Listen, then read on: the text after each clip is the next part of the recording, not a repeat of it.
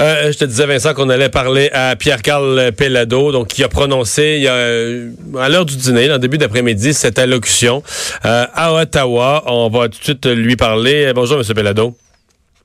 bonjour Mario, comment allez-vous? Très bien. bon, vous étiez vous étiez à Ottawa, il y avait dans la salle des, des, gens de la compétition, des gens du CRTC. Vous avez brassé les puces, là?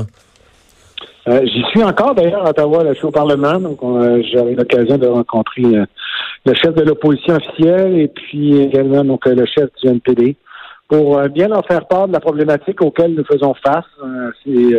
ça dépasse, ça transcende le cas de, TVA. Ce sont les, chaînes spécialisées et en ce qui me concerne, c'est l'avenir aussi de, notre télévision.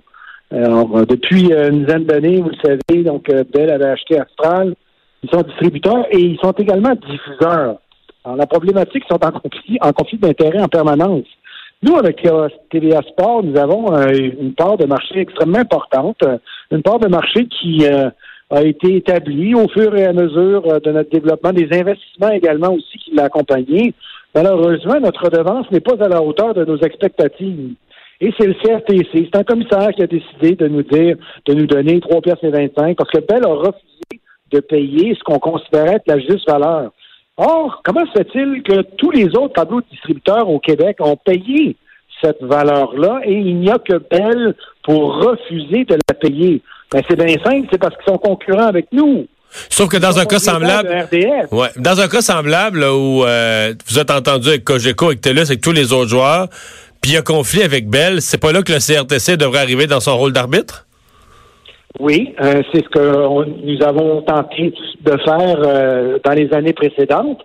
Mais ils se sont rangés du côté de Bell. Ils se rangent du côté, malheureusement, de l'historique, des privilèges qui ont été octroyés à l'époque où il n'y avait pas de concurrence, où il n'y avait pas de, excusez-moi l'expression, de streaming, où il n'y avait pas de télévision par contournement. Netflix, là, vous savez, ça n'existait pas aussi c'était lilliputien, c'était minuscule, c'était anecdotique. Aujourd'hui, c'est extrêmement important. Et on regarde de plus en plus la télévision autrement que par la câblo-distribution. Ça, ce sont des données que le CRTC a oublié de mettre dans son équation lorsqu'il détermine les tarifs.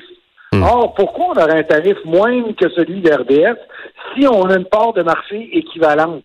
Alors, il ne faut pas favoriser les privilèges, il faut favoriser, selon moi, l'innovation. Et l'innovation, ben, justement, on l'a mis de l'avant. Depuis de nombreuses années, TVA, nous avons lancé des chaînes spécialisées et nos parts de marché en matière d'audience sont plus importantes que celles de Bell. Alors pourquoi recevrait-il des redevances plus importantes que nous? C'est comme si vous, vous, donniez un salaire plus élevé à un gars qui a, qui a compté 20 plus dans une saison, puis vous payez moins cher celui qui en a payé 50. Mhm. Euh, là, euh, au cours des derniers jours, euh, les gens ont vu apparaître pendant le match à TVA Sport samedi, pendant la voix hier soir, les gens ont vu apparaître ce bandeau en bas d'écran disant que les abonnés de Bell pourraient voir TVA Sport leur être coupé. C'est une menace qui est bien réelle, ça?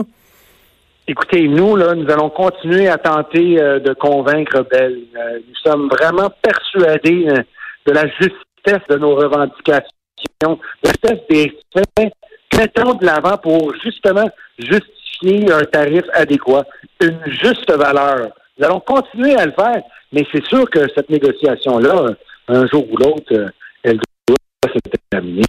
Hmm. Ben, Pierre-Carl Palado, on va surveiller euh, tous les développements. Merci de nous avoir parlé. C'est moi qui vous remercie, Mario. Bonne fin de journée. Bonne fin de journée. Merci aux auditeurs, aux auditrices. Pas fini, ça. Non, parce que là, il je pense qu'il doit y avoir certaines personnes dans le public qui trouvent que ça arriverait dans le sens que, tu sais, la campagne, les premières publicités sont apparues deux, trois semaines peut-être. Puis là, c'est comme l'escalade est assez rapide, le tombant. Surtout que c'est un, dossier que les gens connaissaient peu et qui apprennent à peut-être à connaître maintenant là. Une problématique. Ben, c'est parce que les gens connaissaient pas puis c'est complexe ça. Parce que toi tu payes ton câble là, tu sais on te charge des montants par chaîne, tu as l'impression peut-être que c'est ça. Combien va chacun, tu le sais pas. Tu le sais pas là, c'est ça. Exactement. Tu sais pas combien va chacun. Puis tu peux pas savoir tu sais que euh, exemple tu sais mettons quelqu'un s'abonne à, RDI, LCN, bon là, je veux dire euh, la personne paye un montant pour avoir des chaînes de, nouvelles parce qu'elle est intéressée à l'actualité, mais l'historique, qu'à une époque, parce que dans le passé, RDI avait plus de parts de marché, mettons avant 2010, 2012, mais là, RDI reçoit plus que LCN aujourd'hui. Même si LCN maintenant fait presque le double des parts de marché. Ça n'a pas évolué.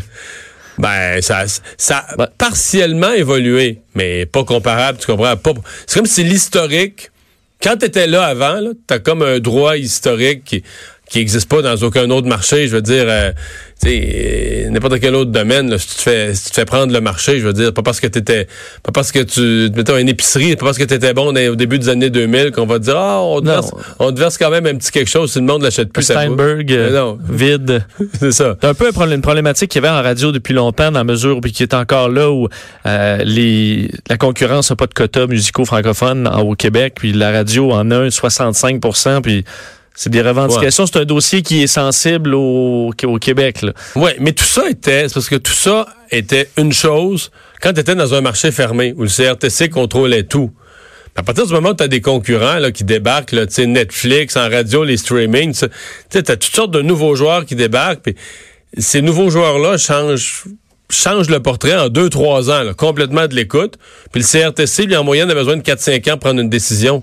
Fait que ça n'a pas de, Tu comprends? Le, rythme de prise de décision d'un organisme réglementaire comme ça, par rapport au rythme auquel les technologies changent, les consommateurs essayent une nouvelle affaire, ça n'a pas de bon sens. Là. Je veux dire, c'est qu'à un moment donné, tu te retrouves avec une réglementation d'industrie qui est drôlement, drôlement en retard sur, euh, sur la réalité du marché.